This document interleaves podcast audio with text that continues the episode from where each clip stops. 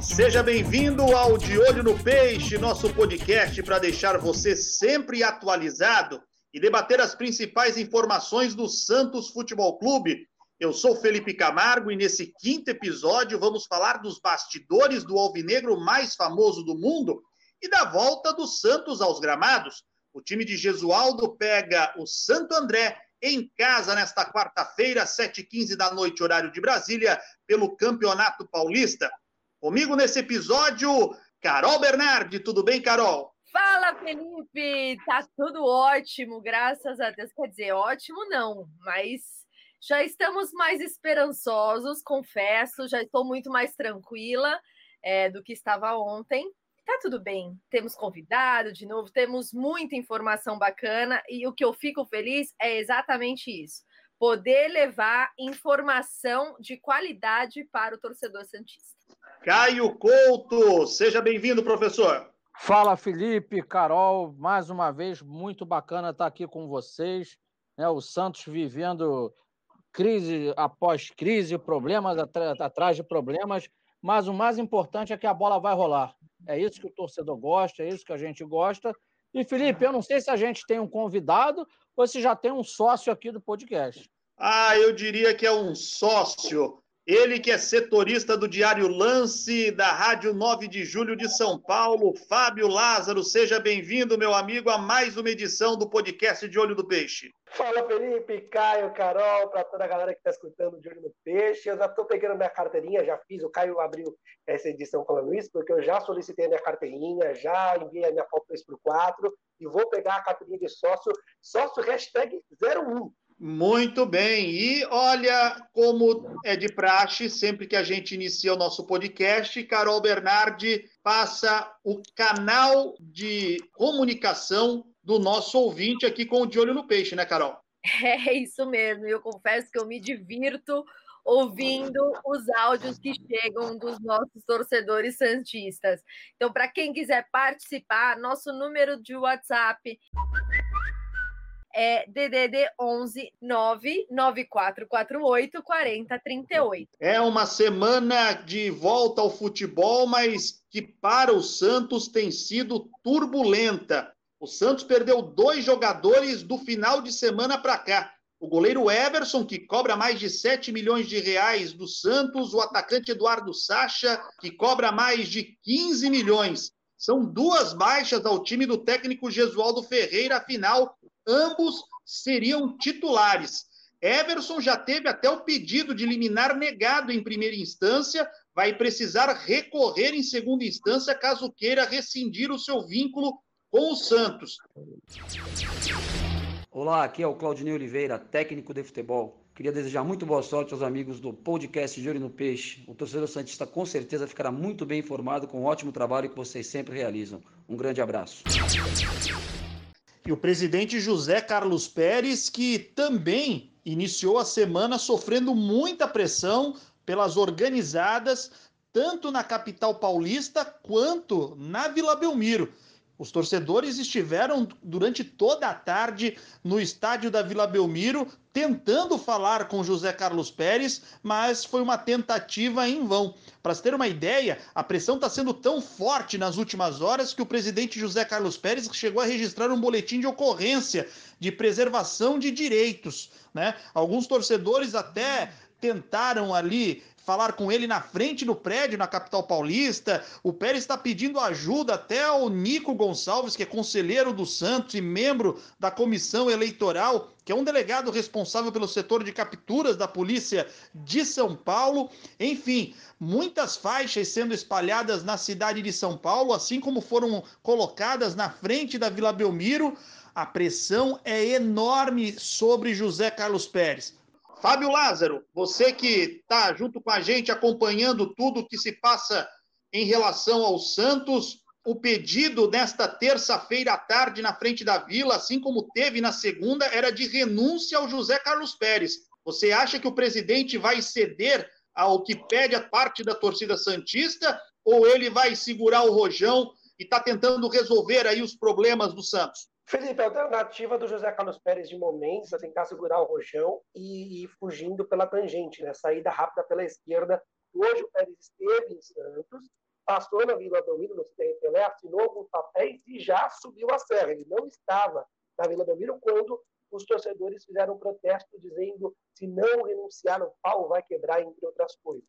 Os torcedores foram permitidos, foi permitida a entrada dos torcedores na Vila Belmiro, até mesmo no gramado né, do Urbano Caldeira, e eles ainda não conversaram, mas aparentemente quem deve conversar com eles são alguns membros do comitê de gestão, provavelmente aí Pedro Dória e Matheus Rodrigues, que são os dois principais CGs né, de confiança do Pérez, e também o executivo de administração, Fernando Voltar. Muitas fotos circularam dessa manifestação, é, dentre elas uma que tem parte da torcida organizada, e ao fundo você percebe o membro do comitê de gestão, Pedro Dória, provavelmente ouvindo ali algumas reivindicações. O Pedro Dória com o Matheus Rodrigues estiveram reunidos com o Pérez na Vila Belmiro no período da tarde, fizeram reunião por lá, nesse momento que o Fábio Lázaro disse que teve assinatura de alguns documentos, eles estiveram reunidos na Vila Belmiro. Antes disso, no chamar, na chamada hora do almoço, até umas duas da tarde desta terça-feira, o Pérez esteve no CT Rei Pelé, mas enfim, é o Santos trabalhando para que se consiga minimizar esses problemas de bastidores.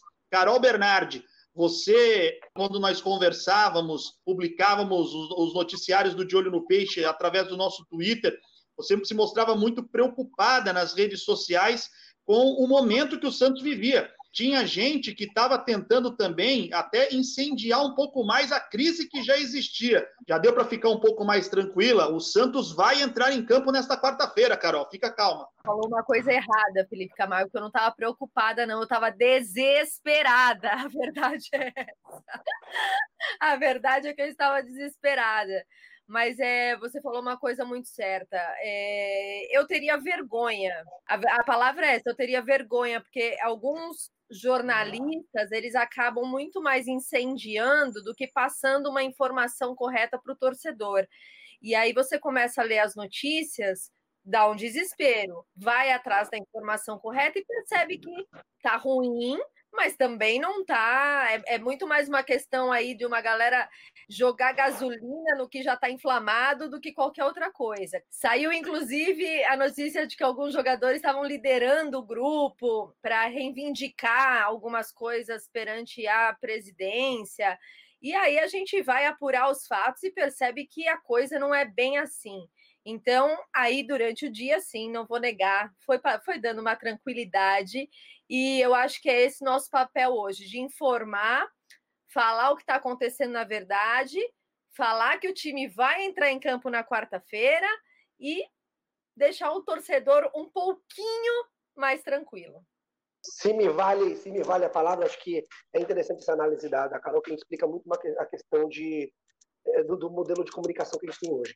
É claro que aqui a, a minha ideia é não fazer um, um ringue Carol, mas se me permite até colocar uma posição de contra, um contraponto. É, a Carol usou termos assim, jornalistas é, pontuaram algumas coisas. E o que eu vi, na verdade, é que essas, esses tipos de informação ou desinformação, e ela tem toda a razão de falar que foram realmente informações inverídicas, elas saíram muito de páginas de Facebook, muito de perfis de redes sociais e propriamente de jornalistas. Os, os veículos sérios acabaram dando as notícias reais, que são as notícias que não, não, não taxam aí de um, uma greve geral, que o Santos não vai entrar em campo. Sem ponderei isso, realmente existe uma liderança no grupo do Santos que negocia, mas em nenhum momento foi falado em greve. Ah, mas o Pará vai ser o próximo, o Carlos Santos vai ser o próximo, o Soteldo vai ser o próximo. Não, eu conversei com pessoas perto próximas do Soteldo, do Carlos Santos, do próprio Pará. Inclusive, o Pará fez um discurso motivacional com o elenco do treino de ontem, é a informação que eu fiquei sabendo. Então, assim, hoje, é, é, o movimento do Everton Eduardo Sacha tem muito mais a ver com uma pressão ou uma indução, eles foram muito mais induzidos por uma questão muito além dessa redução salarial, que é um assédio do Atlético Mineiro, que é um assédio negado de pé junto pelas pessoas do Atlético Mineiro que eu escutei, mas que existe.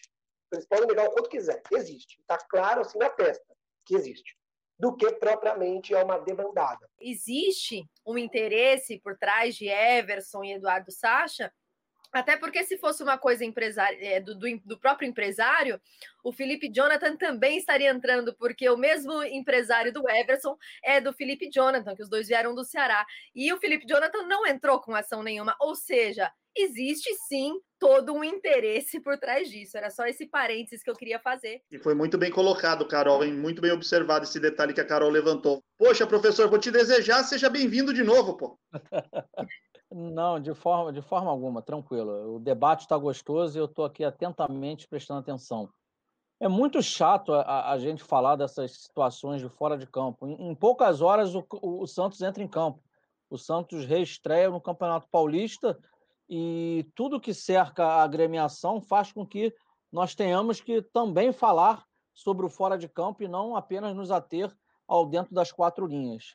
Existe problema no Santos? É lógico que existe problema no Santos. A gente não pode também 100% atribuir a turbulência do Santos à oposição.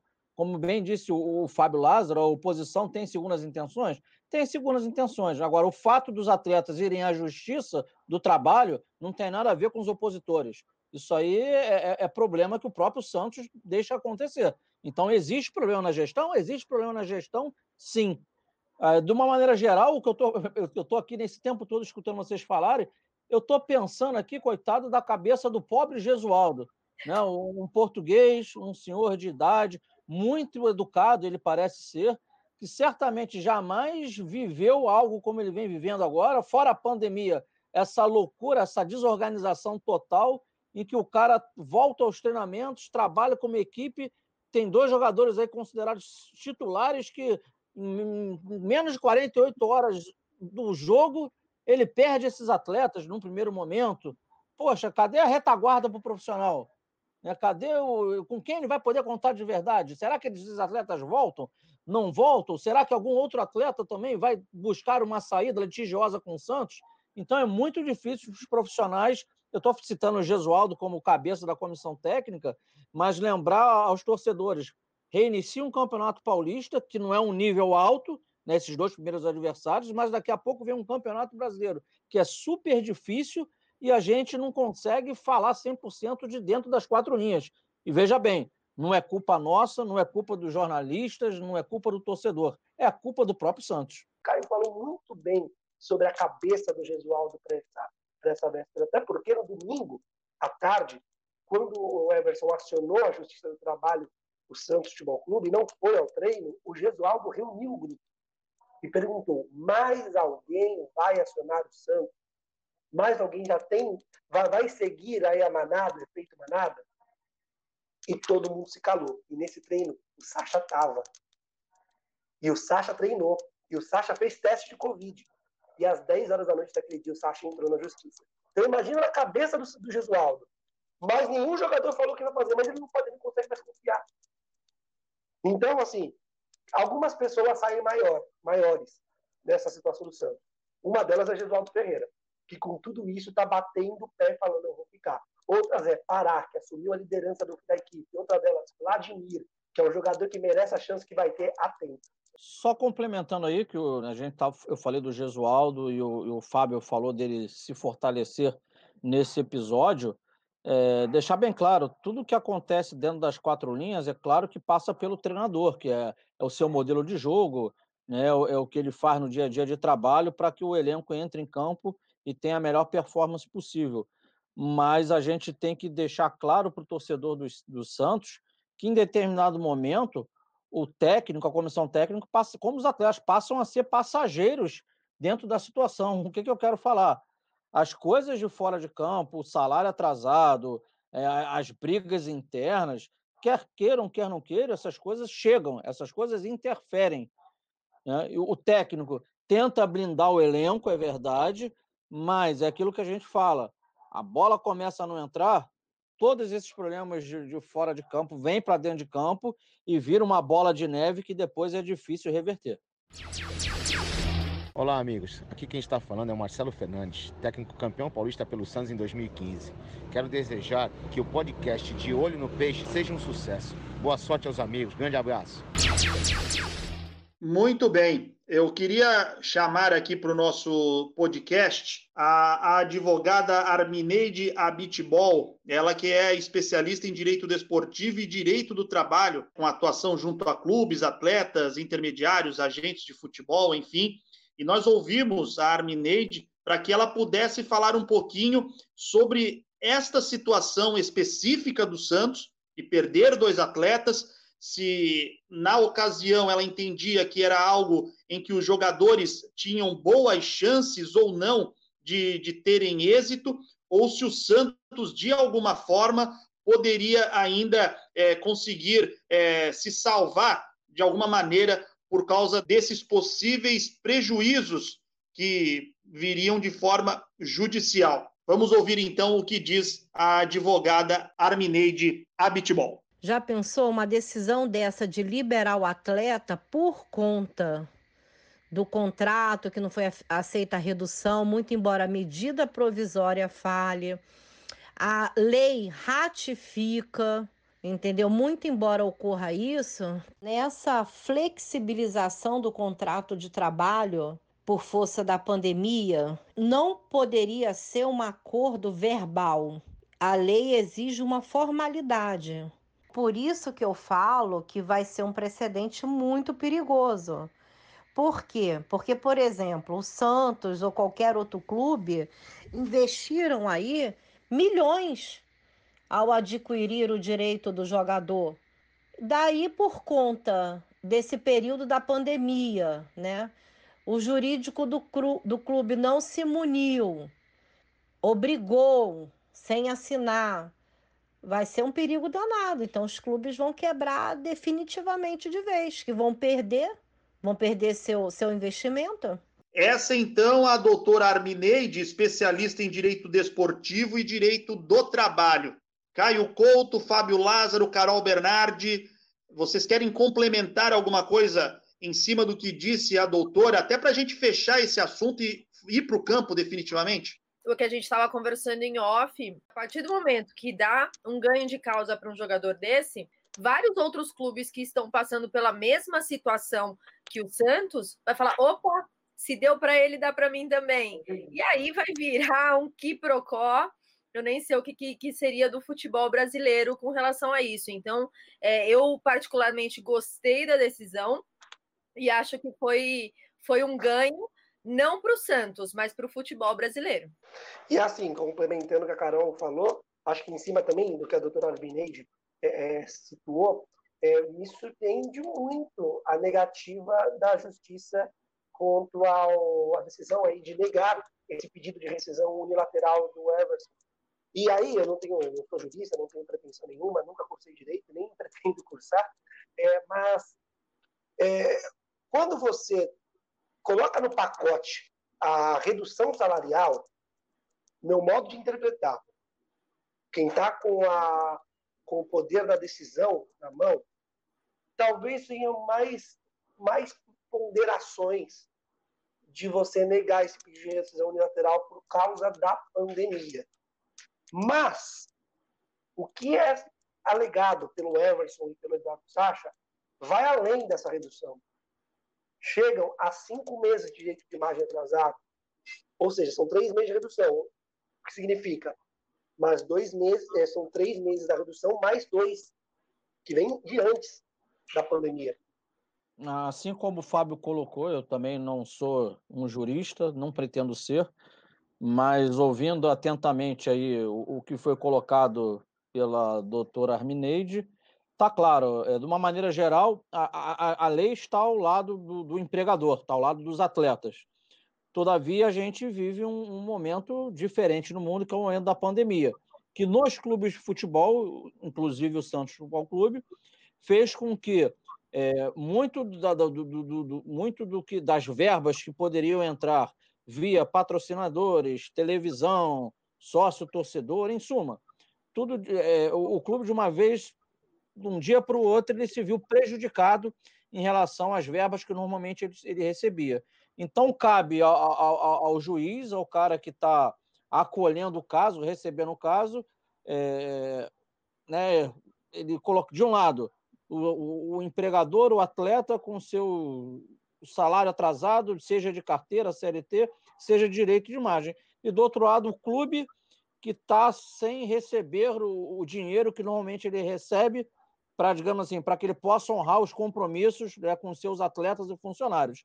Então, tu joga isso tudo, como disse o Fábio, dentro do balaio, joga dentro do saco, e aí a cabeça do juiz, como dizem muita gente aí, é igual bunda de neném, ninguém sabe o que vem.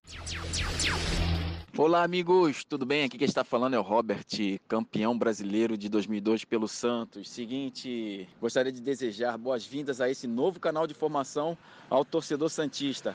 Parabéns pelo trabalho e boa sorte no podcast de Olho no Peixe. Muito bem, falamos bastante então dessa questão extra-campo. Vamos falar um pouco agora do filé mignon desta semana, né? Vamos falar de futebol, enfim, dentro de campo. O Santos vai voltar a jogar futebol depois de tanto tempo. O torcedor Santista estava com saudade. E nesta quarta-feira, 7h15 da noite, horário de Brasília, Vila Belmiro, templo sagrado do futebol mundial, recebe mais uma vez um jogo de futebol. E o Santos recebe o Santo André. Santos e Santo André que já fizeram final de campeonato paulista 2010, foi o primeiro título da geração Meninos da Vila de Neymar, Ganso e companhia. Mas o Santo André, né, assim como o Santos, também é, um pouco ressabiados sobre como será esse retorno. Do lado do Santos, vocês falaram bastante do Vladimir, né? O, o Fábio Lázaro citou que o Vladimir merece a oportunidade. O Vladimir é o jogador mais antigo, podemos dizer assim, desse elenco. É o único remanescente da conquista da Libertadores de 2011, né? Vladimir que poderia ter tido uma história diferente lá em 2010, quando o Felipe, para alguns, mão de alface, outro Felipe dos Prazeres, perdeu a posição no time e o Rafael Cabral assumiu a titularidade, era para o Vladimir, naquele momento, ter assumido a vaga de titular. O que não aconteceu. Coisas do futebol. Vladimir ganha a chance de novo, agora em 2020. O Santos está bem servido no gol, na opinião de vocês? Entre Everson e Vladimir, o torcedor pode ficar tranquilo? Tranquilo, tranquilo. Nossa, que tranquilidade? Acho que não. Mas eu gosto muito do, do, do, Vladimir, gosto mais que do Everson. Não tô triste com, com, com isso que aconteceu. Claro, estou triste por conta de processo e, e tudo isso que envolve o, o, clube. Mas eu, eu tô confiante no, no Vladimir no gol. Até porque, como boa cartoleira, em 2017, Vladimir deu muitas alegrias para o Cartola. E eu espero esse ano se repetir, ainda mais no Santos. É claro que o Vladimir goza de muito prestígio junto ao torcedor Santista. Ele é querido pelo torcedor do Santos, ele é um menino da vila. É, que na, na final do, do, daquele paulista, né, ele, o, o Vanderlei machucado, ele atuou, pegou pênaltis, fez o Santos ser campeão. Em suma, ele tem uma história bacana dentro do Santos Futebol Clube. E a gente também tem que levar em consideração que ele esteve no último Campeonato Brasileiro frente à equipe do Havaí emprestado é uma equipe que tecnicamente era abaixo das outras equipes, então fez com que ele trabalhasse muito. Então foi um campeonato que ele foi exigido muito. Ah, o Havaí caiu, mas a gente conseguiu acompanhar diversas boas partidas do Vladimir, ele saindo muito bem. E eu creio que essa passagem dele pelo Havaí foi salutar, o deu um pouco mais de rodagem, de cancha, para que nesse momento aí, com esse problema que houve com o Everson, ele possa vir de fato agarrar essa oportunidade. E tem mais um ponto em relação ao Vladimir, que ele é uma das principais lideranças do elenco. Ele é um agregador de vestiário. Né? Então, isso até, até pelo tempo que ele tem no Santos. Né? Você disse que ele é um dos, ele é um dos remanescentes, né, o Felipe? Até me permite te corrigir. Ele, é ele não é o único parapa para aquele elenco do, do, do Santos campeão da Libertadores em 2011, e justamente são os dois principais líderes hoje de vestiário do Santos. Um, na questão mais carisma, na questão mais abraçar a molecada, e o outro de pulso, que nesse momento é, trouxe esse pulso aí junto ao elenco. E uma informação até que pipocou agora durante essa gravação do, do, do podcast é que saiu o resultado aí de Covid-19 do último teste feito e um jogador do Santos detectou aí positivo para a doença já foi afastado claro, por questões aí óbvias, identidade não foi revelada. Pelo que algumas é, eu li, andei lendo aqui já por cima, enquanto a gente estava gravando, não é titular. Não é um jogador visto como titular, mas foi afastado. Muito bem, né? Eu estava acompanhando também. É, o Santos soltou aí as informações relativas ao último treino e, e isso chamou a atenção né, desse atleta diagnosticado e depois afastado. E muito bem lembrado pelo Fábio Lázaro, o Pará retorna ao Santos, né? E se torna ao lado do Vladimir também um remanescente do título da Libertadores 2011, Caio Couto. Eu não podia deixar de, de passar, porque como é podcast, o, o torcedor santista não pode é, observar as nossas expressões. Agora, conforme a narrativa de Fábio Lázaro, eu diria que as expressões de Carol Bernardi já era como do, do nosso querido Gesualdo, sabendo da baixa de seus jogadores. Quando ele falou no final, mas sabe-se que não é titular, aí ela deu aquela tranquilizada. É, porque eu confesso, vocês sabem, eu não consegui a tempo ver essa notícia, né? Antes, e até o, o Fábio está falando agora de última hora durante a gravação, eu não acompanhei, e aí isso me deu aquele susto. Aí você já pensa, tipo, ai meu Deus do céu, Sanches, do Marinho, não sei o que, já começou a me passar vários nomes. Aí, não é titular, aí. Obrigada. É emoção, é emoção. É, é assim que começou 2020, porque eu vou falar uma coisa: 2020 está começando agora. Esqueça o que aconteceu lá no estadual. E 2020 está começando com muita emoção para o torcedor Santista. Um jogador que vai a campo nesta quarta-feira, titular, uns gostam, outros não. Uns gostam pelo vigor que esse jogador ele costuma chegar nas divididas. Alguns chamam ele de MM Alisson dá para entender né, o porquê do apelido. E o Alisson é convidado aqui do nosso podcast De Olho no Peixe. Ele fala da expectativa para esse confronto diante do Santo André. Será que está 100% para esse duelo? Vamos ouvi-lo. Jogo muito difícil, né? A gente sabe da qualidade da, da equipe do Santo André, que vinha fazendo uma, uma excelente campanha, né? um time muito forte, bem treinado, que vai, vai em busca da vitória né, respeitando muito a equipe do Santo André, como a gente respeita todas as equipes, é, mas a gente jogando dentro da Vila Belmiro, nosso estádio, mesmo sendo sem torcida, né, que é o nosso 12 jogador ali que nos apoia, é, a gente sabe que, que eles vão estar dentro de suas casas, né, torcendo pela gente, dando, dando energia positiva. Né, então, jogo muito difícil, só que, que a gente vai em busca da vitória. Esse, o Alisson, camisa 5 Santista. Caio Couto, você gosta desse jogador? Te agrada? Jogaria no meio-campo do seu time? Ô, ô, Felipe, falando do Alisson como um todo, é claro que ele tem uma história gigante dentro do Santos. É um, um atleta vindo da, da base. Né? Quem sou eu para, de certa forma, é, falar que ele não é merecedor de estar jogando no Santos Futebol Clube? Todavia, sendo direto à sua pergunta, é, é um atleta já em linhas gerais que o perfil de atleta do dele já não cabe de uma maneira geral dentro do futebol de, de alto rendimento. Você não vê mais aqueles volantes só de marcação e passe curto dentro dos grandes times do futebol brasileiro e futebol mundial. Hoje o perfil de jogador é outro. Então tudo na vida muda e o futebol muda. Os zagueiros hoje já tem, não pode ser mais aquele cara só de destruir, ele já tem que saber jogar né? quanto mais jogadores de meio de campo. Respondendo a tua pergunta, ele é louvável, eu torço muito para que ele cada dia ele, ele, ele, consiga melhorar nas suas atuações frente ao Santos, mas eu não fico em cima do Moro. No meu time, eu não jogaria. Felipe, eu vou é, até aproveitando a cara do, Caio, eu acho interessante muito que ele pontuou, e é claro, o cara foi técnico, o cara é técnico, na verdade, tem esse, olhar, esse olho clínico.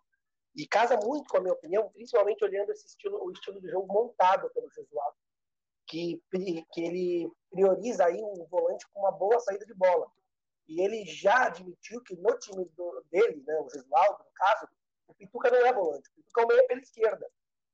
Então ele precisa de um volante que tenha essa saída é, é, de bola mais qualificada, coisa que o Jobson, nas partidas que, em que jogou, desempenhou bem, desempenhou melhor que o Alisson, porque o Alisson ele tem muito mais tempo de destruidor do que de construir a qualidade do passe do Jobson é melhor do que a qualidade de passe do Alisson. Então, eu acho que a tendência é que o, o Jobson, que não vai jogar amanhã por conta de 3, 2, 1, que não vai jogar contra o Santo André por conta de, da suspensão, ele foi expulso no jogo contra o, o São Paulo, naturalmente deva ganhar essa vaga do Alisson no, no decorrer da temporada.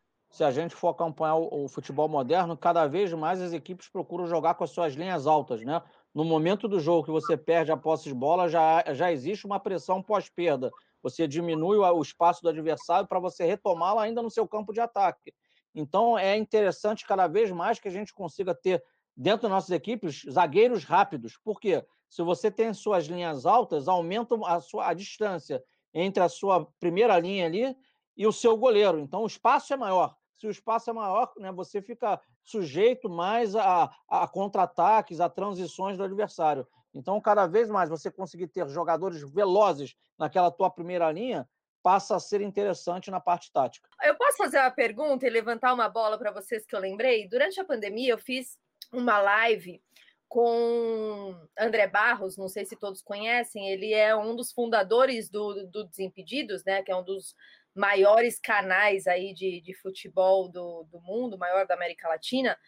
E uma, ele fala muito de internet, rede social, e uma pergunta que eu fiz para ele, principalmente com relação a jogador, e a gente pode levar isso para o Santos, é que às vezes na internet a gente não, não basta ser, a gente tem que mostrar ser. É, onde eu quero chegar? Alguns jogadores mostraram todos os dias que estavam treinando em casa, alguns até contrataram algum preparador físico, alguma coisa assim, estava indo para um local isolado, é, é, treinar, alguma coisa assim, e outros não mostraram absolutamente nada.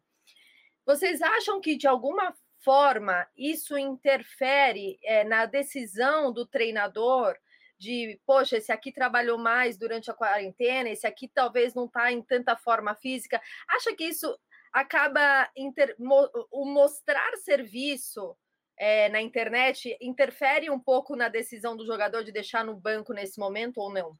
Carol, interfere para o torcedor, interfere para a mídia em geral. Se a gente for olhar né, para o interior, para dentro do clube, não porque a partir do momento em que o grupo se reapresenta, os atletas passam por, por, baterias de exames, por testes físicos, em suma. Então, hoje, a comissão técnica ela tem ciência do estado físico, técnico, tático, em suma, de maneira geral, de cada atleta pertencente ao elenco. Resumindo, para fora faz essa diferença, mas internamente, respondendo a tua pergunta, não tem nenhuma relevância. Não, eu estou falando exatamente isso, até com relação a uma cobrança da torcida de chegar amanhã e colocar, de repente, uh, não sei, o que me vem à cabeça, o Caio Jorge, que praticamente treinou, todo, mostrou treinando todos os dias, deixa ele no banco e alguém que não treina, sabe? Essa comparação da torcida, poxa, mas como assim ele tá mal se ele treinou todos os dias, sabe? É, eu tô falando de cobrança de torcida também. Olá, aqui é o técnico Dorival Júnior. Eu quero desejar boa sorte ao Caio, a Carol e o Felipe no podcast De Olho no Peixe. Abraços a todos, fiquem com Deus.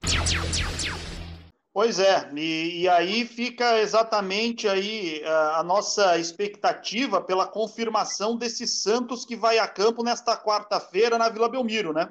A princípio, e, e aí vocês vão poder é, bater o martelo aqui comigo ou não, é, a grande dúvida me parece ser no ataque, né? Do Santos. Uh, Vladimir é o goleiro, Pará na direita, Lucas Veríssimo, Luan Pérez na dupla de zaga e o Felipe Jonathan na esquerda. Alisson, Diego Pituca, Carlos Sanches, os homens de meio. E aí na frente, Raniel ou Caio Jorge, Marinho ou Arthur Gomes e o Soteudo. Né? As dúvidas estariam realmente é, em dois jogadores dos três de ataque é, vocês não entrariam com o Marinho como titular por causa da lesão que ele já carregava antes da paralisação? Ou é um cara tão importante que, mesmo não estando 100%, ele tem que começar, o Gesualdo tem que começar com ele? É claro que o Marinho é uma liderança técnica do Santos Futebol Clube. Eu creio que nós quatro aqui, se for perguntar para o torcedor do Santos, eu acho que 10 em 10 torcedores do Santos escalará hoje o Marinho como titular do time. E aí o treinador, se ele entende que o Marinho não está é, fisicamente, digamos assim, é, na frente de um possível companheiro dele, é inteligente da parte do, do, treinador, sim. Aí chama esse atleta que é uma liderança técnica, chama esse atleta que é um cara capaz de, num contra um, fazer algo de positivo e diferente, e conversa com ele. Marinho, poxa, cara, eu conto contigo, mas eu prefiro, né? A gente tem cinco substituições. Eu prefiro, ao longo da partida, ir te colocando para te dar o ritmo, para que na hora lá das quartas de final, né, você já esteja no outro estágio, aí sim você possa vir a estar tá saindo jogando. É, isso é, o, é, um, é um pouco que pode estar acontecendo nos bastidores. Agora, em igualdade de condições, ah, fisicamente os caras estão no mesmo nível, o Marinho, o Arthur Gomes, ou o Raniel, ou o Caio Jorge, desses quatro aí, você dois jogarão. É claro que, na minha ótica, um desses quatro seria o Marinho, Marinho, Soteudo e um terceiro aí para complementar. Muito bem. Esse, então, o Santos que pega o Santo André. E o de olho no peixe também vai acompanhar um pouco do adversário do Santos desta quarta-feira, o Ramalhão, que é líder do grupo B, o grupo do Palmeiras, tem 19 pontos em 10 jogos. Vamos saber um pouco mais do time do ABC Paulista.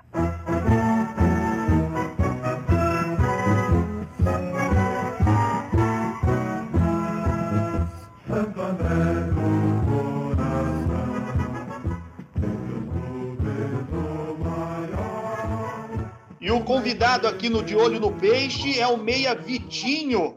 Ele fala sobre a expectativa de voltar aos gramados depois da paralisação e também ele fala se o Santos se torna mais enfraquecido, um alvo melhor a ser batido com as ausências de Everson e Sacha, depois dos dois atletas terem pedido a rescisão contratual na justiça. Ah, então, é complicado falar porque eu não sei da situação, né? Não sei da situação dos dois jogadores do Santos. A gente sabe que time grande sempre tem um bom elenco. Então acho que se esses dois jogadores, no caso que você citou aí, não jogar, vai ter outros que vai, tem certeza, vai corresponder à altura. Eu acho que a gente tem que preocupar mais com o nosso time, né? Porque a gente preocupando com o nosso time e corrigindo os nossos erros vai ser mais fácil para a gente. Então a comissão técnica vai passar se eles vão jogar, se não vão a gente sabe que a dificuldade vai ser da vai ser do mesmo jeito. Nós conversamos também com o diretor executivo do Santo André, o Edgar Montemor, porque o Santo André perdeu 10 jogadores por causa da paralisação, 10 atletas saíram negociados ou porque o contrato se encerrou, foram buscar reforços. Porém, três atletas do elenco foram detectados com Covid-19. Vamos ouvir o que fala então o diretor do Santo André. O Santo André fez cinco contratações, né? Agora com a chegada do Rodrigo Yuri, que estava no Bangu, veio por empréstimo do Bangu, então já são cinco contratações. Né? E o Santo André vai, vai voltar forte, vai uma equipe competitiva com, com os problemas, obviamente, causados aí de 100 dias de paralisação, tempo um tempo não tão grande aí de preparação, mas, mas vai voltar forte sim o Santo André com esses reforços. E os três atletas que foram que testaram para Covid eram atletas que vão fazer falta, obviamente, mas eram atletas considerados reservas, né? Então, na equipe titular afeta pouco, talvez mais ali em relação a, a mudanças para a segunda etapa, mas, mas o Santo André continua bem forte para esse jogo contra o Santos para buscar a classificação.